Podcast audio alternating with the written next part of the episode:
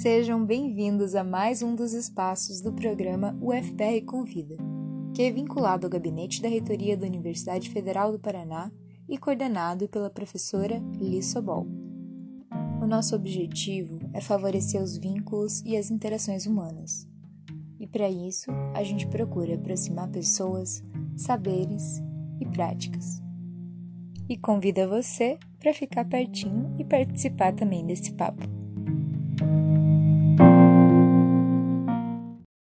Meu nome é Giovanna Saltori e hoje eu estou aqui com a Alice Sobol e com a Juliana Blay, que podem começar se apresentando. Olá, como vão? Muito obrigada por esse tempo juntos, por esse compartilhar.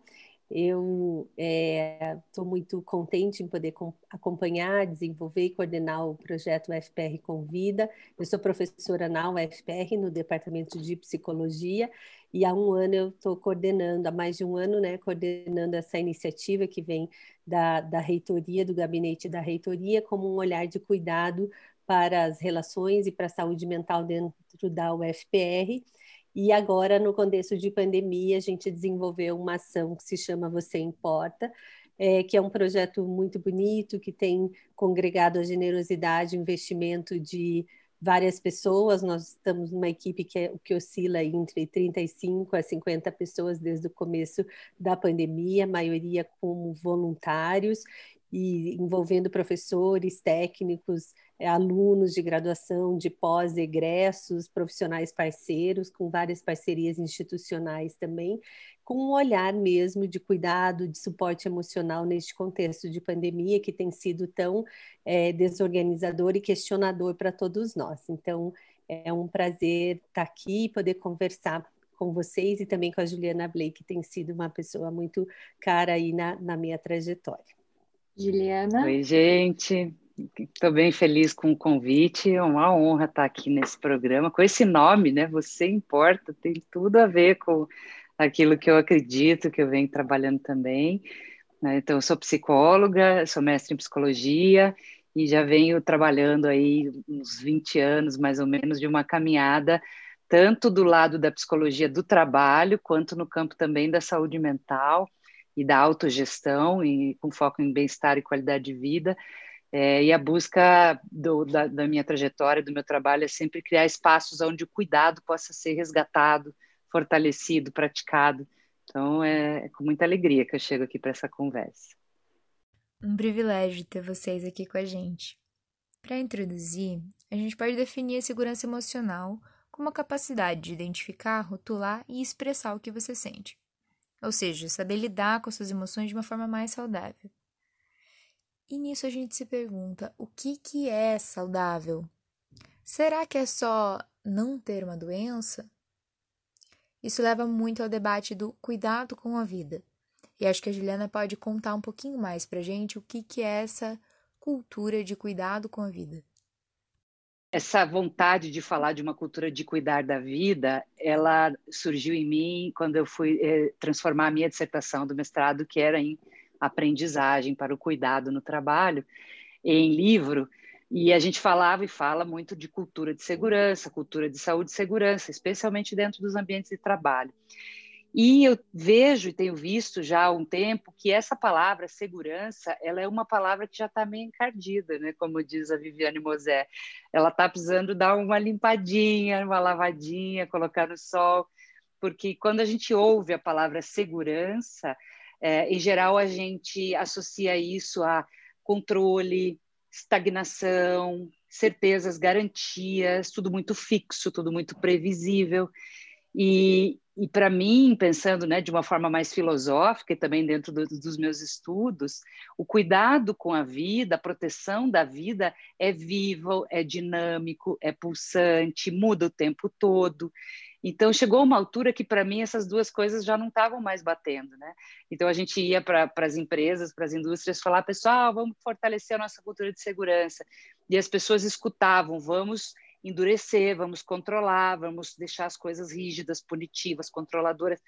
E, e a vida, né, a vida pulsante, a vida saudável, ela não é assim ela é fluida, ela tem sim bordas e fronteiras, mas ela tem fluidez, ela tem pulso, tem sangue na veia, tem criatividade.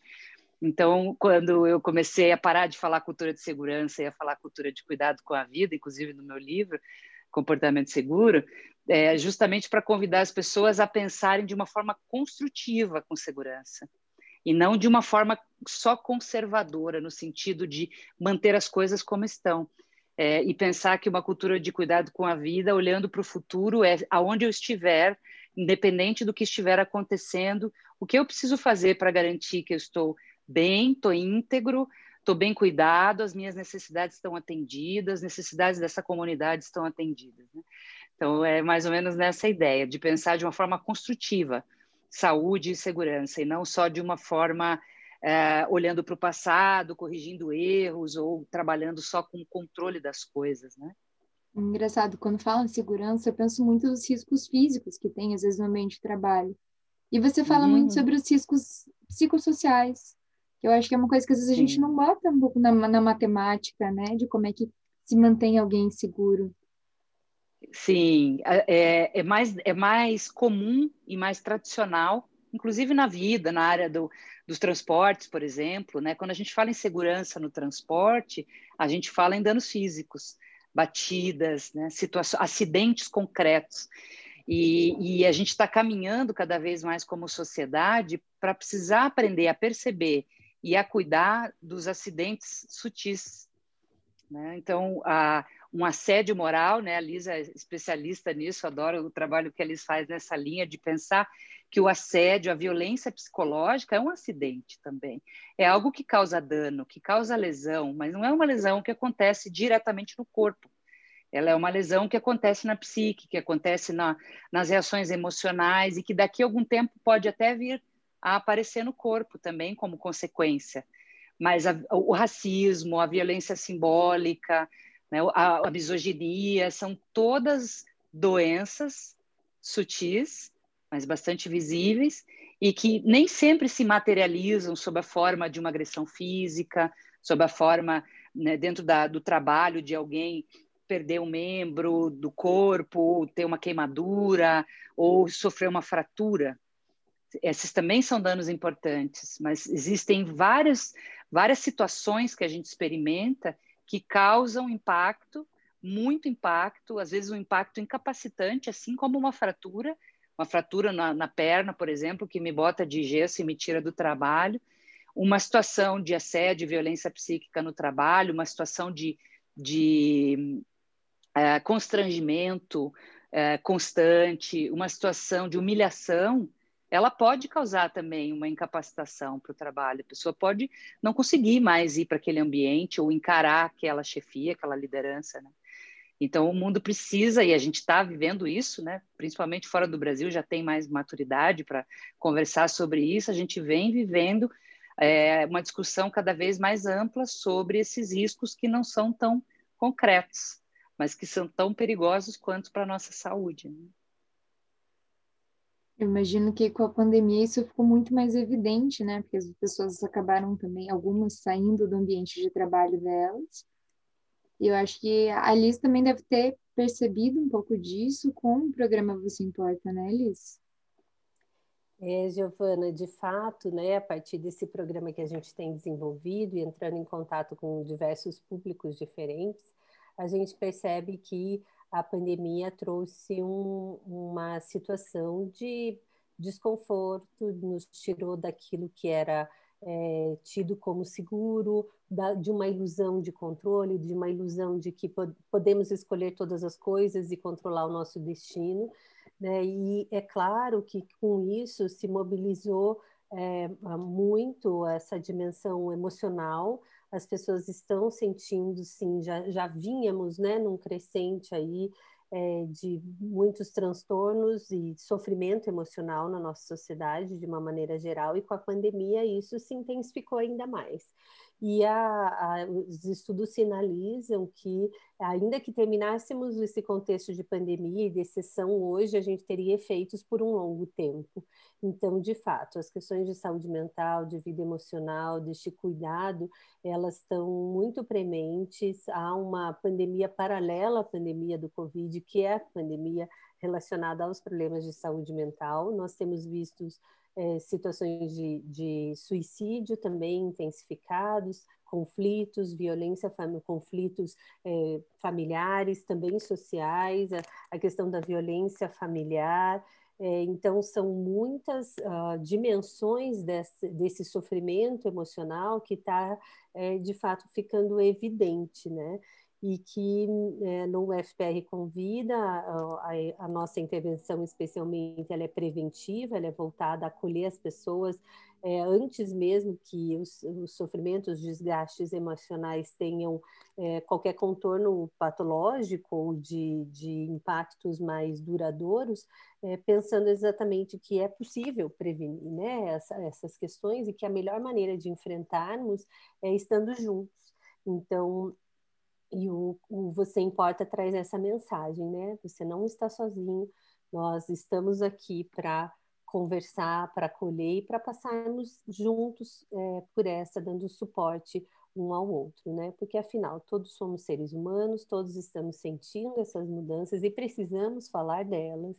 Aquilo que não pode ser uhum. dito vira maldito, então a, a palavra é um lugar também de cura, de fortalecimento, essas trocas seja na forma de uma reflexão compartilhada como essa, seja na forma de rodas de conversas, como das várias que a gente fez, das lives, né, dos materiais que a gente circula, até encaminhamentos e acolhimentos individuais.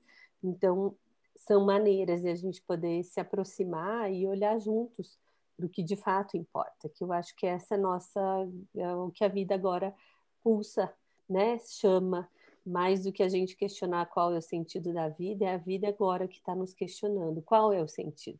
Essa é uma frase que Victor Frankl já nos trazia quando, é, nos estudos dele, ele mapeava essas questões de, de, sentido de vida, depois de vivenciar já antes ele tinha né, sua teoria e, e nos campos de concentração ele pôde aprimorar isso e viver por longos anos divulgando essas ideias de que mesmo o sofrimento ele pode trazer um sentido. E eu acho que a vida está nos questionando nesse momento. Qual é o sentido para você, para cada um, né? E é uma, uma, uma travessia muito pessoal, cada um vai viver de uma maneira única. Não é justo a gente ficar com, comparando como eu estou enfrentando, como o outro está enfrentando. Eu tô, né, eu, quando a gente fala com pais e é, ninguém está aqui atrás do título de melhor mãe da quarentena, né? A gente quer é tentar passar por isso da melhor maneira, nós, os nossos e aqueles que, que a vida nos confia nesse momento. Então, por isso também o, o FPR convida, ele tem esse nome, por acreditar que a vida nos convida e também é a vida que a gente tem que convidar para estar no palco das nossas ações, das nossas relações, que dificuldades, porque limites, obstáculos estarão em volta de nós o tempo todo. Isso sempre existiu. A questão é que agora nós temos um, um, um dificultador que está sendo colocado para todos e a crise chegou para todos é, ao mesmo tempo. Só que cada um tem o seu barco, é a mesma tempestade, só que cada um tem o seu barco, a sua realidade, a gente precisa respeitar si mesmo e o outro nessas condições de enfrentamento. Só que lembrar que estamos todos juntos nessa tempestade, que a gente não precisa ficar navegando sozinho, né? Então, é um pouco essa ideia de tentar, é, mesmo diante da dificuldade, olhar o bom, o belo e a vida que está em torno de nós e, e buscar dentro desta realidade, então, o que é o melhor possível de ser vivido aqui né, para que se tenha sentido nessa travessia. É o melhor que a gente pode tirar dela, é o sentido. Muito legal, Liz. Muito bonito ver as estratégias de prevenção, né, e como elas se solidificaram e foram tão importantes nesse tempo todo. E eu fico pensando também as estratégias de como enfrentar isso do ponto de vista pessoal. Então, como que a gente pode compreender as emoções que estão vindo agora, rastrear isso, entender de onde que vem, para onde que vai? Como é que a gente faz? Essa é a pergunta, talvez, desse momento. a pergunta que vale milhões.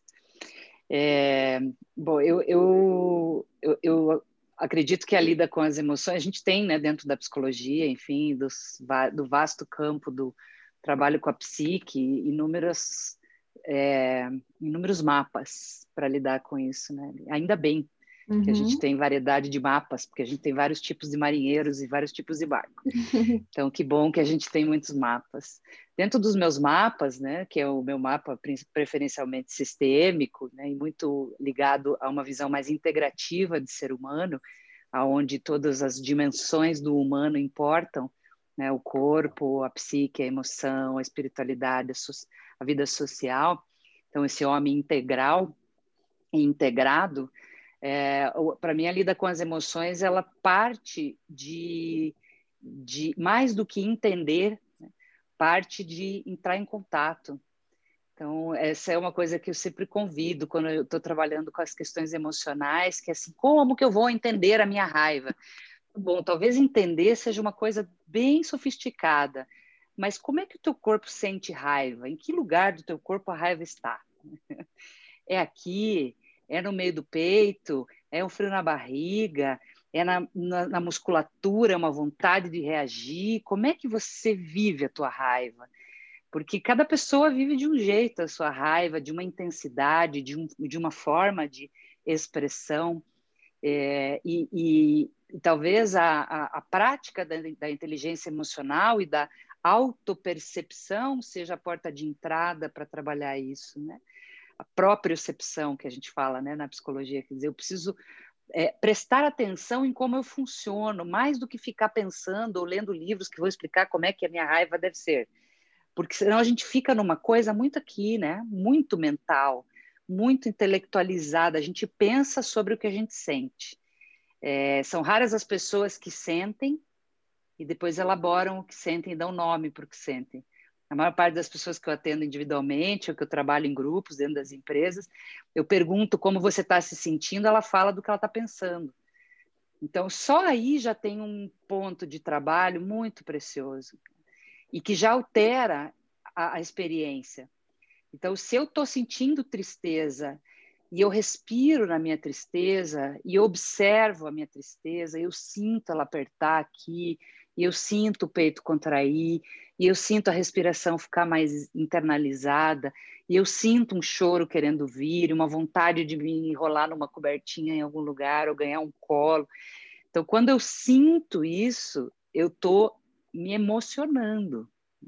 E a nossa sociedade que está tão extrovertida, nosso jeito de viver está tão extrovertido, que a gente começa a sentir as coisas, a gente vai para o Google para perguntar o que, que é, né? ou a gente vai conversar com alguém, porque a gente quer contar o que está acontecendo para ver o que a pessoa acha, ou a gente vai ler algum autor autoajuda que explique. Então a gente vai para a cabeça e vai para fora. Né? Então esse tem sido o movimento de reação emocional do, diante do desespero, da angústia, do desconforto, da incerteza. Eu intelectualizo, racionalizo e pum, vou para o mundo buscar respostas, respostas, sempre fora, fora, fora, fora. E aí a gente vira um, vira um monte de cabecinhas, né? Tudo a gente só vive aqui do pescoço para cima, um monte de cabecinhas que tem um monte de teoriazinhas. E aí quando eu chego, aí as pessoas veem, ah, blá, blá, blá, blá, eu falo, tá, mas onde é que tá, onde é que tá essa raiva aí no teu corpo? Tá no pé, tá na, na tá no umbigo, tá no quadril, tá na coxa, Tá onde? Tá no couro cabeludo, no pescoço? Que vértebra que tem esse, essa... Que calor que tem? Quanto de calor que tem nessa raiva? A pessoa... Aí ela pensa, não, porque... Não, calma, vamos lá olhar onde é que está a emoção.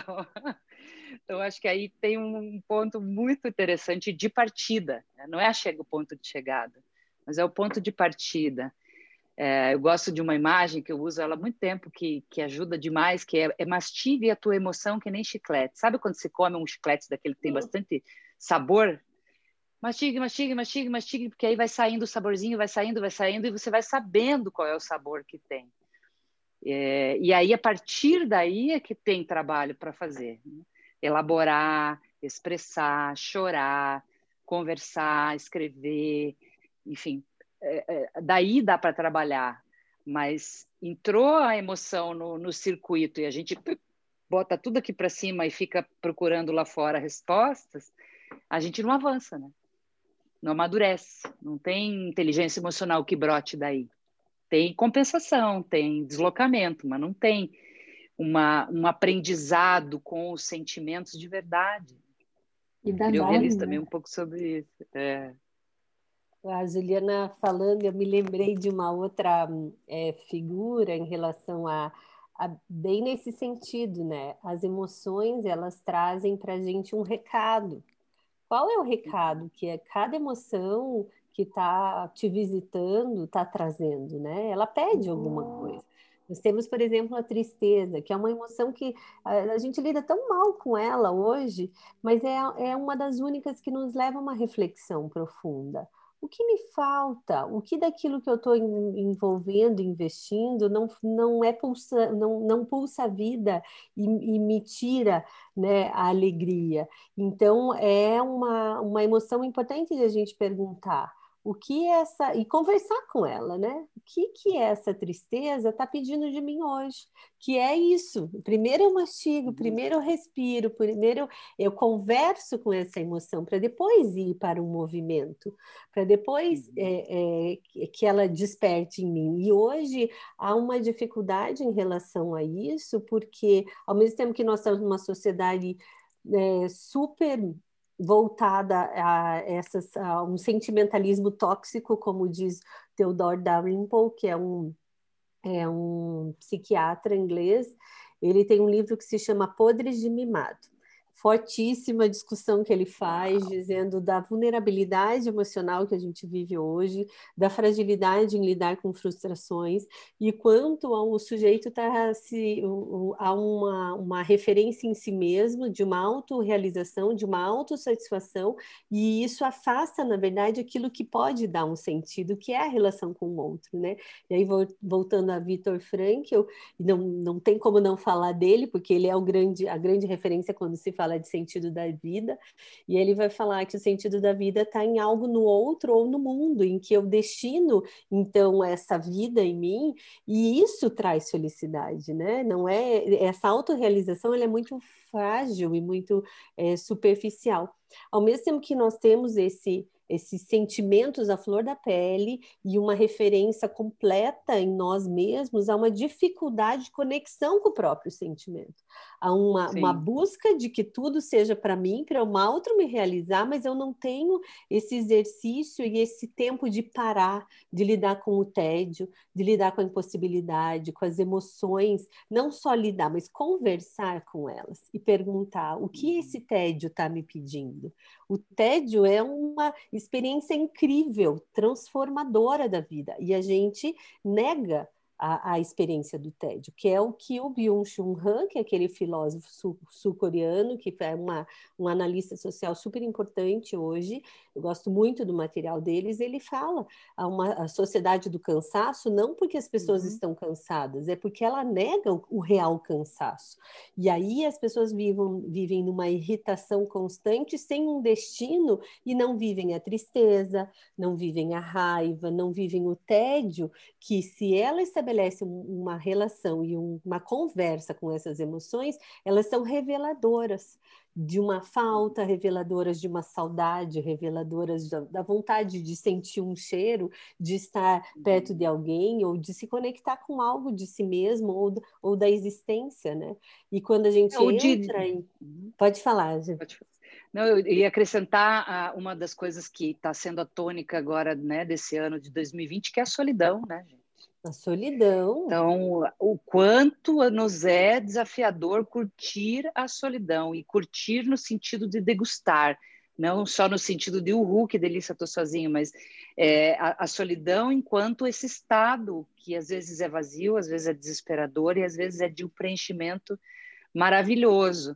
Mas começa a subir aquela solidão meio doída, já tem um celular, uma rede social, um, né, uma troca, eu já cutuco alguém, eu já paquero alguém, eu já marco de sair com alguém. E aí tudo vira fazeção, né? uma fazeção, um, um movimento, que é isso da questão da sociedade do cansaço, né? um movimento incessante que nos impede de, de, de ser, né? de, de, de estar, de experienciar a vida, inclusive nessas coisas que não são aparentemente tão agradáveis quanto ficar sozinha. Uhum. E a diferença, né, Juliana, da solidão com solitude dessa, dessa uhum. questão de, de se permitir sentir o, o, tédio, e ao mesmo e aí, assim, no contexto de pandemia está complicado, porque alguns estão em hiperconvivência, o tempo todo com as mesmas pessoas e com relacionamentos que vão se desgastando e conflitos que eram para aparecer em três anos aparecem em três meses, né? Ter que lidar com isso, todo, sem o espaço do fôlego da saída da casa, do, da ida para a escola, das crianças e etc. Então, de fato, se intensificaram muitas demandas emocionais e a gente tem né, é que entrar em contato. É, é meio que assim, uma, você não tem muito escapatória, você vai, vai se de, de, deparar com as suas emoções. E aí a, a, solidão vem, às vezes, você em hiperconvivência se sentindo sozinho, né? Tendo uhum. pessoas por perto e sentindo solidão, porque não há essa conexão. Então, muitos relacionamentos frágeis começam a evidenciar uma falta de conexão mesmo, uma falta de sentido naquelas relações. E, por outro lado, as pessoas que vivem sozinhas, é, realmente sozinhas, que, que têm esse sentimento de, de estar distanciado dos outros, mas às vezes conseguem é, é, entrar em contato consigo mesmo de uma maneira mais profunda. Então, não é a, a, solidão não é uma experiência que depende ou não de você estar perto de outras pessoas. É. Depende de como uhum. você é, se coloca e dá sentido para esse estar ou não com o outro e entrar em contato com consigo mesmo, com aquilo que tem valor para você, com os espaços de vida que você está no meio do, do, caos, às vezes. Como é que dá, dá para parar tudo e ter vida no meio do caos? Né? Eu acho que esse ano está trazendo esse desafio para todos nós. Seja um caos de eu estar na solidão e não ter ninguém por perto, e o que é que eu faço com isso? Né? E como eu vivo isso, e não a fazição e a aceleração, é, porque elas são distrações, na verdade. A gente está cheio de distrações e hoje a tecnologia é uma das principais delas, né? Aquele dilemas da rede mostra muito isso e como isso não é assim tão acidentalmente, ele é produzido para nos envolver, né? E aí eu, uma coisa que eu acho muito interessante é que nesse nesse documentário do Dilema das Redes, eles não mostram, mas por que, que as pessoas aderem a isso? Porque ter um programa, um sistema que nos seduz, ok, mas por que ele é tão eficiente? Por causa desse vazio existencial, das crises das, das relações, porque já há um vazio, ele explora essa vivência subjetiva que a gente está vivendo hoje, de falta de sentido, de distanciamento do outro, de desencantamento do mundo, de enfraquecimento de referências que antes nos davam é, condições de enfrentar a realidade, né?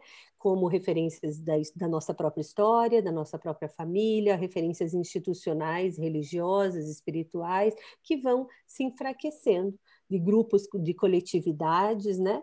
Por essa autorreferência, isso tudo fica muito enfraquecido.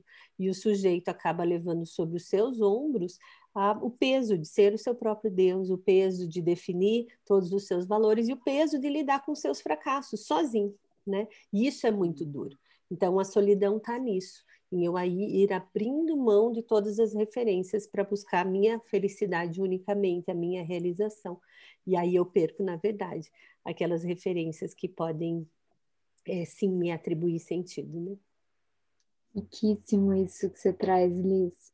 E eu fico pensando como nesse atrito com os outros que essa convivência trouxe, também vem muito dessa falta de autopercepção que a gente tem, das diversas questões que você colocou.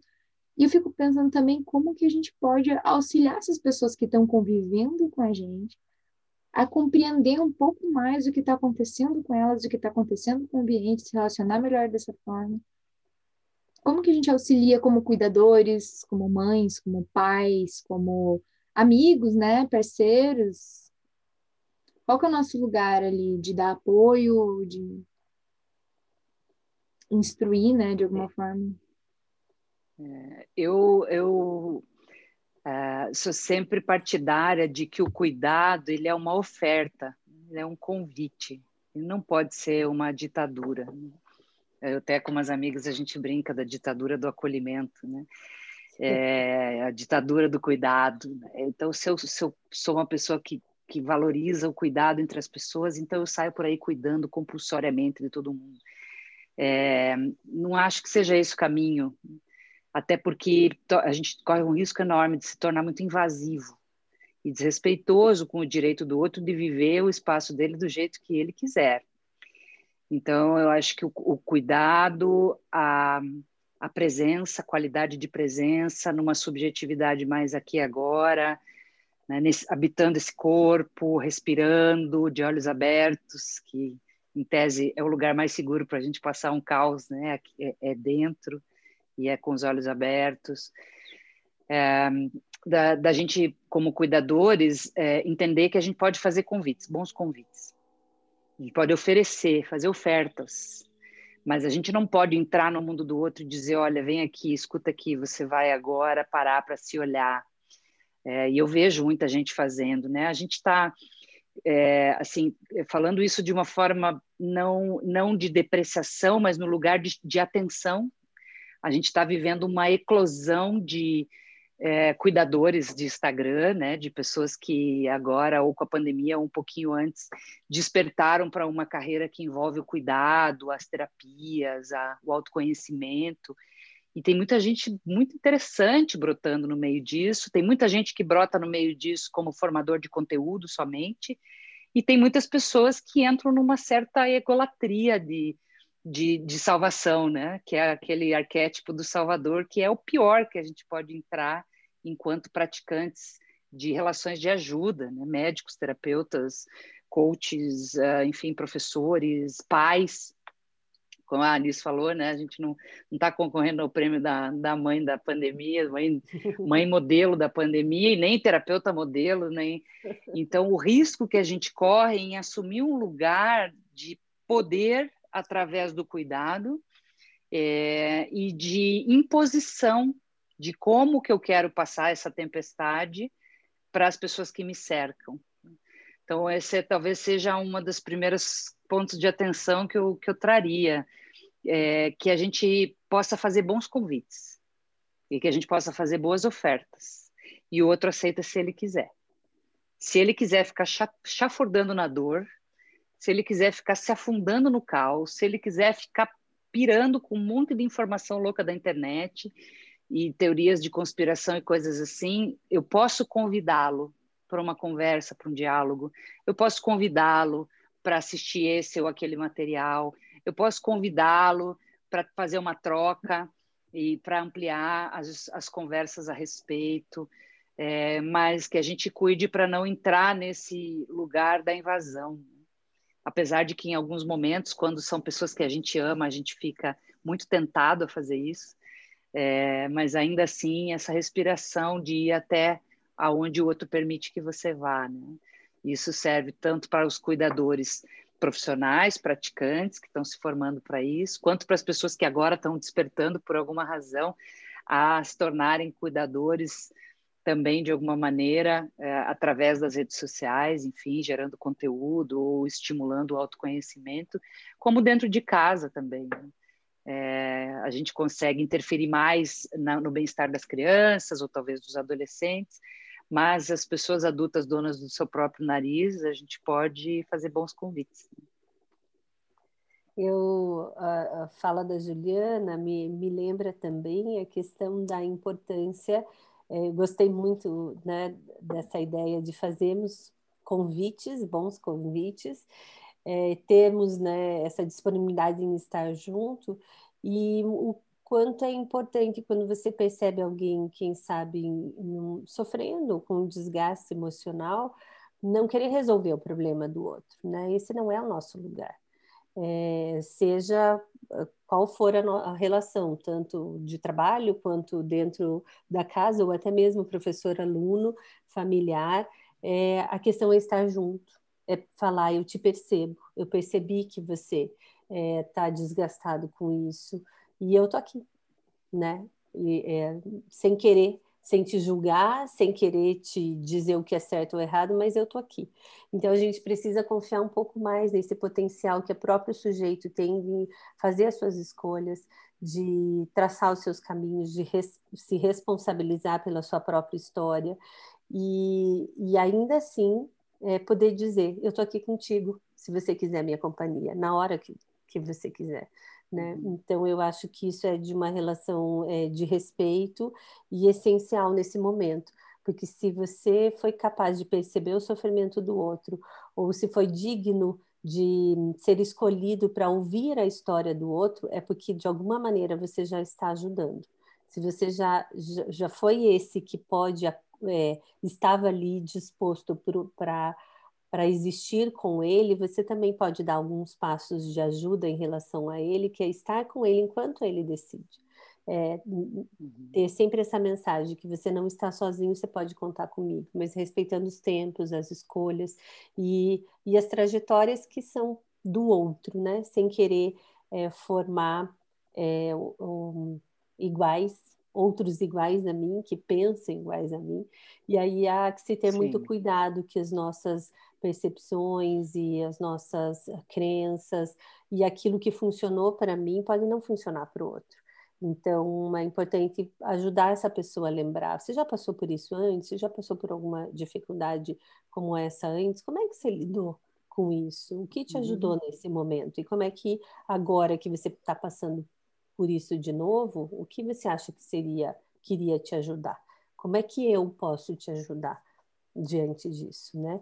E isso vale para os nossos colegas, para os nossos alunos, para e para os nossos filhos também né, que mais do que ficar dando caminhos e soluções prontas, é também ajudá-los a encontrar esse potencial de que eles, eles vão, eles conseguem resolver é, as emoções deles, né? E eles não estão sozinhos, mas é, eles têm escolhas e têm um, tem, as emoções têm recados que são para eles, né? E que eu não posso ficar eu querendo dizer qual que é o recado que a emoção que ele está sentindo tem para ele.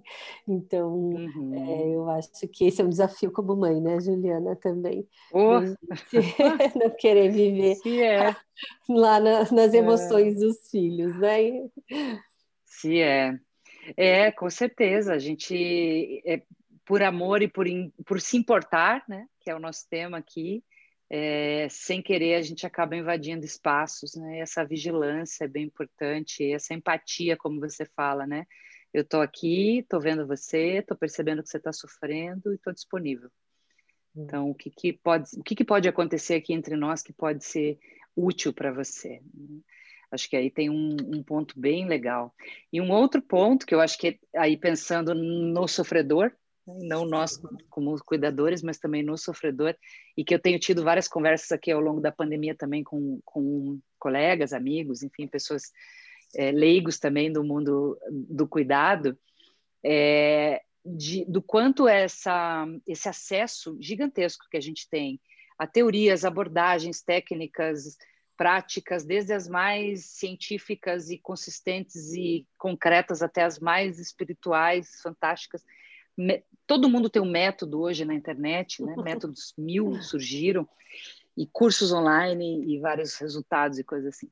E, e, no meio disso tudo tem coisas incríveis, e no meio disso tudo tem coisas mais ou menos, e no meio disso tudo tem coisas bem clichês, e tem para todos os níveis e gostos, né? Isso faz com que a gente, como usuário de é, processos e serviços de cuidado, nesse tempo histórico, a gente tenha que desenvolver mais autonomia em relação às nossas escolhas de quem nós vamos escolher para cuidar da gente, ou que caminhos a gente vai escolher para construir saídas das nossas angústias e dores. Porque como o buffet tá, tem 95 pratos e você só tem um estômago, né, é, como que você vai selecionar a fome de que você tem, o que teu corpo está precisando, em que quantidade, que temperos, e eu vejo muitas pessoas se batendo, e agora, durante a pandemia, acompanhei várias pessoas, ajudei várias pessoas a, a construírem isso, assim. Ah, eu tô aqui, tá, tá, tô, a água tá subindo aqui, eu não sei o que fazer, eu preciso de ajuda, mas quem? Eu vou no psiquiatra, eu vou no terapeuta, eu vou fazer constelação, eu vou conversar com um amigo, eu vou fazer um curso de autodesenvolvimento do potencial e tal. É, o que, que eu faço com, com essa dor que me dói? E, e eu tenho notado que a gente está precisando desenvolver mais refinamento, mais visão, uma visão um pouquinho mais crítica, não crítica no sentido de achar ruim, julgar, mas crítica no sentido de discernimento do que serve e do que não serve para mim. Porque tem várias coisas que eu acho incríveis, mas não servem para mim. Tem várias coisas que são incríveis, mas são feitas por pessoas que talvez eu não consiga confiar, é, não consiga me sentir seguro. Então, é, a gente está também no meio desse grande buffet do autoconhecimento e dos cuidados, é, precisando desenvolver mais ainda essa própria percepção, esse, essa acuidade do que eu preciso, é, da, aonde pode ter isso que eu preciso, quem são pessoas confiáveis para eu pedir isso que eu preciso, quem pode me ajudar a descobrir quem são pessoas confiáveis para cuidar de mim nesse momento. É, então, a, todas as áreas hoje, é, principalmente é, áreas profissionais robustas, com conselhos e tudo, a gente tem diferentes níveis de competências. Então, a gente tem desde pessoas incríveis, altamente bem formadas e capacitadas, e tem pessoas que têm diploma, têm número de conselho, têm mestrado, doutorado, e que não são tão confiáveis do ponto de vista da consistência do trabalho, né? Ou servem para algumas pessoas, mas talvez não sejam tão indicadas para outras. Então, como ficou complexo buscar ajuda também agora, né? Uhum. É, e o quanto a gente, a gente pode também nesses canais de, de podcasts, de debates, enfim, de psicoeducação como esse aqui, sugerir que as pessoas também se tornem um pouco mais responsáveis, autorresponsáveis, por quem elas escolhem para cuidar delas. Uhum. Para a gente não piorar a situação que já está ruim, né? Para a gente não criar um sintoma sobre o sintoma. Aí a pessoa fica doente do tratamento e não só da doença ou do mal-estar que ela tem, né? Ela está mal e o tratamento deixou ela pior. Uhum. porque não era hora para aquele tratamento, porque o profissional não foi muito bem escolhido, ou porque aquilo ali realmente não é o nutriente para a fome que a alma dela tem. Não é, não é fácil, não é fácil para a gente que trabalha com isso, imagina para as pessoas que não têm tanto conhecimento. Então, Exato. que bom que a gente está podendo também oferecer é, um pouco mais de, de lucidez e de autorresponsabilidade também nessa, nesses convites.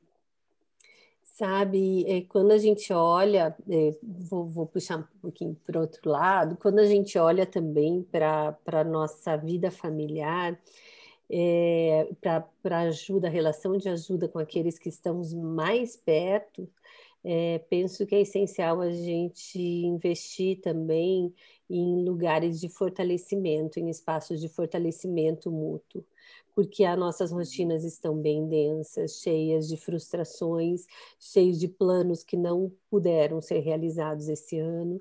É pesado tanto para nós adultos como para as crianças, para os idosos que estão por perto. Então, nessa desorganização de uma vida conhecida, é essencial que a gente ache novas maneiras de estar juntos, de ter momentos bons, que nos fortalecem, que tragam memórias boas desse tempo e que lembrem que, mesmo diante das dificuldades, a gente pode sim se conectar com o outro, com o melhor do outro, né? E que isso é claro que não vai ser todo o tempo, mas trazer leveza para as relações. É ter, Sim. já que estamos fazendo nossas refeições em casas, todo, todo mundo junto, qual, é a refeição especial, né?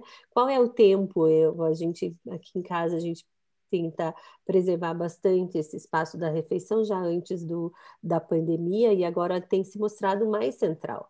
Não é o momento da televisão estar tá ligada, não é momento de celulares estarem é, conectados, mas é o momento da troca, da brincadeira, da conversa, de uma, às vezes até as crianças puxam lá um que é o que é, começam a contar uma rodada de causos, lembrar coisas que já vivemos, né? Ou até fazer uma lista de sonhos ou ainda de do que a gente quer fazer juntos essa semana.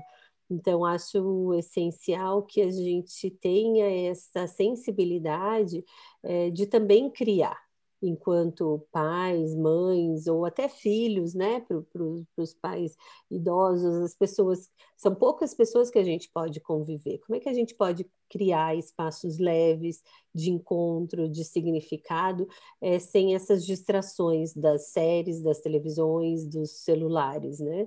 É, desde um jogo de tabuleiro até um piquenique no meio da sala ou no jardim da frente do, do, do, do, da casa, né, ou do, na varanda da, do apartamento, aonde é possível E, e quando a gente vai ver, esses são esforços, na verdade, simples, que dão muita diferença de ler uma história junto, de brincar de um esconde-esconde no meio, no escuro, ainda que seja com gente, com adolescentes e, e, pessoas, né, jogar um baralho. Na nossa família a gente voltou a jogar baralho, que fazia muitos anos que a gente não, não jogava, né, os avós ensinando para as crianças né, o, o jogo de baralho.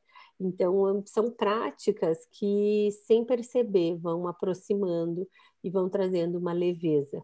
É, e que podem ajudar a gente a enfrentar de uma maneira a, a prevenir mesmo e a consolidar alguns vínculos de referência nesse tempo.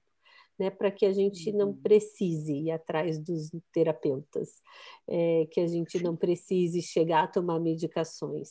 Mas se chegar num momento em que as emoções é, estão muito difíceis de lidar, é, o que, que a vida pede um tempo para parar e fazer suas reflexões, vai sim, procura, né? E aí, com todas essas dicas é, de, de como procurar essas ajudas, é, sim, é importante não ficar sozinho e ter os apoios, mas que não seja só isso que nos que sejam recursos, mas que a gente busque essas relações de, de identidade, de uh, que nos fortaleçam, né? E busque ser essa pessoa também que traz essa leveza né, para o ambiente. Te ouvindo, te ouvindo falar, me, me vem muito a essência né, da, da questão da segurança psicológica, né, da segurança emocional.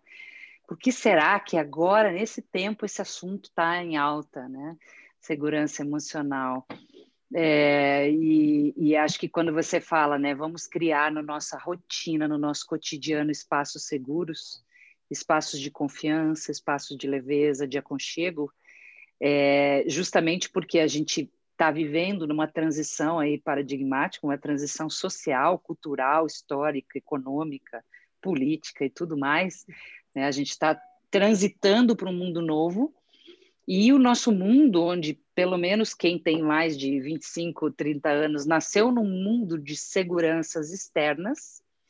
Né? Então a gente cresceu uh, aprendendo que a gente ganha segurança uh, no emprego, a gente ganha segurança no governo, nos políticos, a gente ganha segurança nas religiões, na igreja, nas, né, no sacerdote, a gente, a gente ganha segurança nas estruturas do mundo. Então, se as estruturas, a família, né? Então, se as estruturas do mundo estão preservadas, eu estou seguro. Só que a pós-modernidade, essa modernidade líquida gasosa aí que a gente está vivendo agora, ela está derretendo as nossas estruturas conhecidas. Então, a, a, aquilo que era projeto de vida aos 20 anos e que com certeza iria se realizar aos 60, não existe mais. Né? Nós somos a primeira geração que, que se preparou para um mundo que já não está mais aí. Uhum. E que tem crianças, adolescentes se preparando para um mundo que a gente não faz ideia de qual vai ser. Não tem nem como prever as competências que eles vão ter que ter quando eles chegarem na idade é, produtiva, na idade de trabalho. É, o Yuval Harari, que é um dos futurólogos que eu curto, ele diz que daqui a 20 anos, é, hoje a gente não consegue saber quais são as competências essenciais para trabalhar daqui a 20 anos. Uhum. Então, esse grau de instabilidade e incerteza é que justifica a gente aprender a ganhar segurança emocional, segurança psicológica dentro. E em quem está perto e nessas dinâmicas que estão ao nosso alcance. Então, como você falou, né, ter essa coisa em volta da mesa, que para tua família é importante, talvez para outras famílias sejam outros rituais, para outras pessoas sejam outros, tem pessoas indo morar em ecovilas, comprando terrenos juntos para ir morar perto da, da natureza, porque é a natureza que dá essa sustentação. Enfim, que as pessoas estão é, precisando olhar para dentro para perceber aonde elas se sustentam. Porque não dá mais para se segurar nas estruturas do mundo. As estruturas do mundo estão derretendo para dar lugar a novas estruturas. E elas ainda não estão não tão criadas. Então, esse vácuo, que é o caos, criativo entre o velho e o novo, esse espaço de, de viver meio à deriva, como a gente está agora, né? A gente não sabe se vai dar para viajar para a praia daqui a um mês. um mês.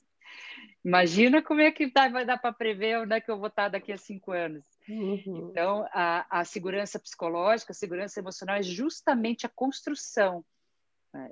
Mais é, é aí, nesse caso, uma autorreferência positiva, né? mais autorreferenciada para mim, para minha família, para o meu núcleo. Como que eu ganho segurança para viver? Como é que eu consigo criar alguma estabilidade aqui para poder manter a cabeça fora d'água, os olhos abertos, continuar respirando, continuar atento, continuar criando com o mundo. Então, eu acho que a, a segurança psicológica ela vem como uma competência, talvez, que a gente está precisando praticar para sobreviver, que é encontrar o chão do barco. Né? Uhum, não é encontrar uhum. terra firme, porque a terra firme já foi. Uhum. A gente não sabe onde é que vai estar tá a próxima. Mas uh, se der para a gente achar um chãozinho aqui dentro do barco e dar as mãos, dá para relaxar um pouquinho, descansar e não sentir tanta ameaça como a gente vem sentindo nesses meses e tudo mais. Né? É, Juliane, eu acho que tem uma outra dimensão, né? Essa segurança emocional e, e Giovana, é, essa segurança emocional, ela nos remete ao outro, né? a esse vínculo com o outro, é, tanto a esse outro que mora em nós mesmos, a, nos visitar, como a gente falava, fazer diálogos com as nossas próprias emoções, com aquilo que tem sentido na nossa existência, a também olhar para esse outro que é o meu outro mais próximo da, da minha família, daquelas pessoas que a vida confiou essas relações a nós, eh, sejam amigos ou pessoas que trabalham conosco, mas também ao grande outro, né? A esses referenciais de transcendência, que é uma das dimensões que a gente vê se desfazendo hoje, até essa dimensão espiritual e, e dessa relação com o outro com um grande outro acaba sendo muito é, é, limitada a uma própria autorreferência, então de um Deus que eu mesmo desenho, né? Isso pegando de uma dimensão maior de, de conceito de espiritualidade, independente de, de crença específica, mas a importância da gente conectar nisso, né? Uma segurança que não basta a esse mundo terreno, a esse mundo do, do cotidiano, mas de entender que somos seres finitos, sim, que a nossa vida tem um tempo e uma duração que não nos cabe saber qual é, e que mas que a, a, a finitude é uma vivência democrática, definitivamente, que vai chegar para todos, né? E que, portanto, a gente tem escolhas a fazer. A vida não se perdura para sempre aqui. Como é que a gente vai usar e vai desfrutar e vai é, ter sentido nesse tempo que nos é dado, que nos é confiado aqui? Seja ele de tempestade ou de sol brilhando, seja ele em terra firme, numa ilha maravilhosa ou num barco à deriva. Né? Como que, apesar disso, é, todas essas vivências é, também nos conectam a uma transcendência, porque senão é, essa ideia de que só nós, por nós mesmos, vamos conseguir enfrentar e esse ano é o ano que mostrou, não, o ser humano não tem controle sobre todas as coisas, tem coisas que acontecem para além do que a gente possa fazer ou escolher. E como é que a gente lida uhum. quando o imponderável nos toca? Né? Eu acho que a vida está dando um recado muito claro de que nós não somos tudo isso que a gente pensa, que há muita coisa muito bacana que o ser humano pode fazer mas que ainda assim nós continuamos sendo simplesmente humanos. E eu acho que nos conectar a isso e poder vivermos vulneravelmente, entendendo que somos assim, né? Eu acho que mais do que nunca o livro da Brené Brown está super é, atual, que é a coragem de ser imperfeito e a coragem de se assumir imperfeito e falar tá, eu não sou um homo deus, né? Como Harari ele descreve, tem um livro chamado Homo Deus que vai falar dessa ilusão que a gente vive como se fôssemos um, deus mesmo e o quanto isso nos afasta da nossa condição humana e de vivermos como seres humanos. E isso nos afasta das relações, daquilo que pode ter sentido nesse tempo que a gente tem de existência. Então, acho que a segurança emocional está também é, tá nessa relação com o outro, o outro que mora em nós e que às vezes eu não quero visitar, que sou eu mesmo, o outro que está perto de mim e esse outro grande outro que muitas vezes a gente tenta deixar bem pequenininho para ficar enquadrado dentro dos limites humanos, né? Que a gente tenha coragem de olhar e se relacionar com todas essas dimensões em busca aí da nossa segurança emocional. Muito legal isso que você traz, Liz. A gente está chegando no final da nossa conversa. Queria dizer que é um privilégio ouvir vocês falando, agradecer a Juliana e a Liz por esse convite que vocês fazem para a gente de olhar para nossa construção de segurança emocional, de ficar atenta aos nossos impulsos, às nossas imperfeições, de ir navegando por aquilo que está dentro da gente com a cabecinha erguida e de ter carinho com os nossos laços, que são eles que seguram a gente, né? Quando tudo está um pouquinho mais difícil. Se quiserem deixar uma mensagem final para quem está ouvindo a gente depois desse ano maluco que a gente teve, fiquem à vontade. Lembrando ali de fevereiro, janeiro, é, o quanto a gente não, não tinha ideia do que a gente ia viver e quantas mudanças e quantos desafios iam acontecer ao longo desse ano. Né? Então, eu acho que eu estou terminando esse ano com essa sensação, é, justamente dentro do que a Alice falou, né, de humanidade, do quanto o celebrar estar tá vivo e celebrar a poder ter passado por tudo isso e ter acumulado esse patrimônio de percepção de si, de reflexão sobre o mundo, de reflexão sobre os nossos valores, sobre o que realmente importa. É, ao mesmo tempo foi extremamente difícil e tem sido e, e continuará sendo porque a pandemia ainda não acabou é, mas ao mesmo tempo tem uma característica de um baita presente né? é, um presente da gente poder colher essa também é um termo que assim como convidar é um termo que eu adoro usar colheita também é um termo que eu adoro usar então que a gente possa aí aproveitar esse final de ano que em geral é um período de colheita quando a gente para para olhar o ano para olhar o ano de um lugar mais humano mesmo, né? dessa coisa da proteção da vida, é, do, do, do, qual, do, do, tamanho do valor de ter terminado esse ano vivo, do tamanho do valor de ter terminado esse ano com um banco de horas familiares enorme, né? de ter vivido grande parte de nós é, muito mais próximos das pessoas que nos importam do que a gente vivia antes, distraídos que estávamos aí com as nossas várias atividades e várias coisas que a gente cuida lá fora. Né? Então, é, que a gente possa também celebrar esse ter passado esse ano mais dentro. É, eu acho que, que isso pode ter trazido, e cada um vai poder refletir sobre isso, é, pode ter trazido um patrimônio pessoal, interior, que a gente ainda não tem se dado conta, ou ainda não deu tempo de perceber o tamanho dele, mas eu creio que, que a gente tem colheitas internas muito preciosas para fazer, simples, mas muito preciosas, e que tomara que a gente ter, consiga dar o valor que elas, que elas merecem, tanto o valor de ter terminado esse ano vivos, quanto o valor de ter colhido tantas coisas que a gente pôde colher, nos mantendo seguros, tentando nos manter seguros e tentando nos manter unidos nesse processo. Mas sou muito grata pelo convite, adorei também viver essa reflexão com vocês é muito inspirador. Gratidão. Eu agradeço, Giovana, Juliana, esse espaço de troca, né? A, a, conversa com vocês é também uma conversa comigo, né? Eu comigo mesmo. Então, é um presente ter tido essa oportunidade. E na mesma sentido que a Juliana já traz, eu acho que é muito fácil a gente querer terminar esse ano achando que somos vítimas, né? vítimas de, de, enfim, algo que a gente não escolheu e que quantas coisas ruins aconteceram e perder a reflexão do quanto a gente é, se entrou num lugar de responsabilidade que nos cabe em escolher o que fazer com aquilo que nós não podemos mudar, em escolher o que fazer com as pessoas que estão à nossa volta, o que fazer com recursos preciosos da vida, como o nosso tempo, nosso afeto, né? E, e, e como a gente tem investido isso nesse, nesse ano que foi, sem dúvida, é, muito desafiador e questionador. E queria encerrar dizendo que de fato, poucas coisas realmente importam.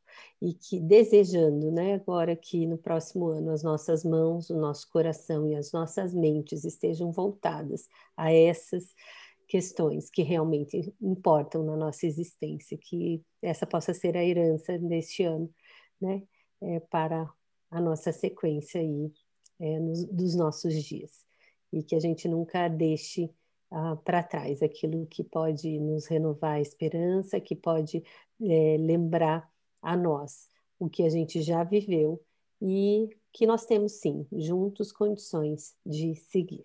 Então lembre-se, você importa, lembre-se, você não está sozinho.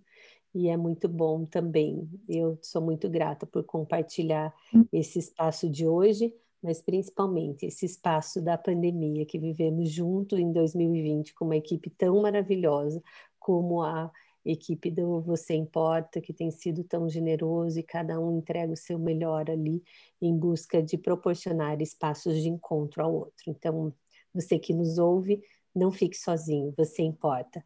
Veja nossas redes sociais, o material que a gente produziu durante todo esse ano e fique ligado que nós temos aí mais oportunidades de encontro no ano que vem. Muito obrigada pela atenção, pela paciência e por também acreditarem que é possível.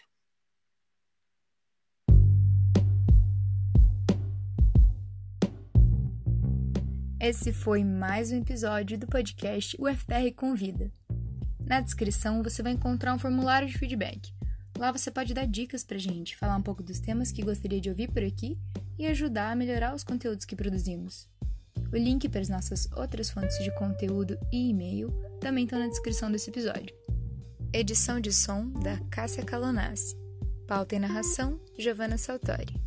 Tudo isso sob a coordenação da Lissobal e apoio de toda a equipe do FPR Convida. Que a gente siga atento às nossas escolhas e cuidando do que realmente importa.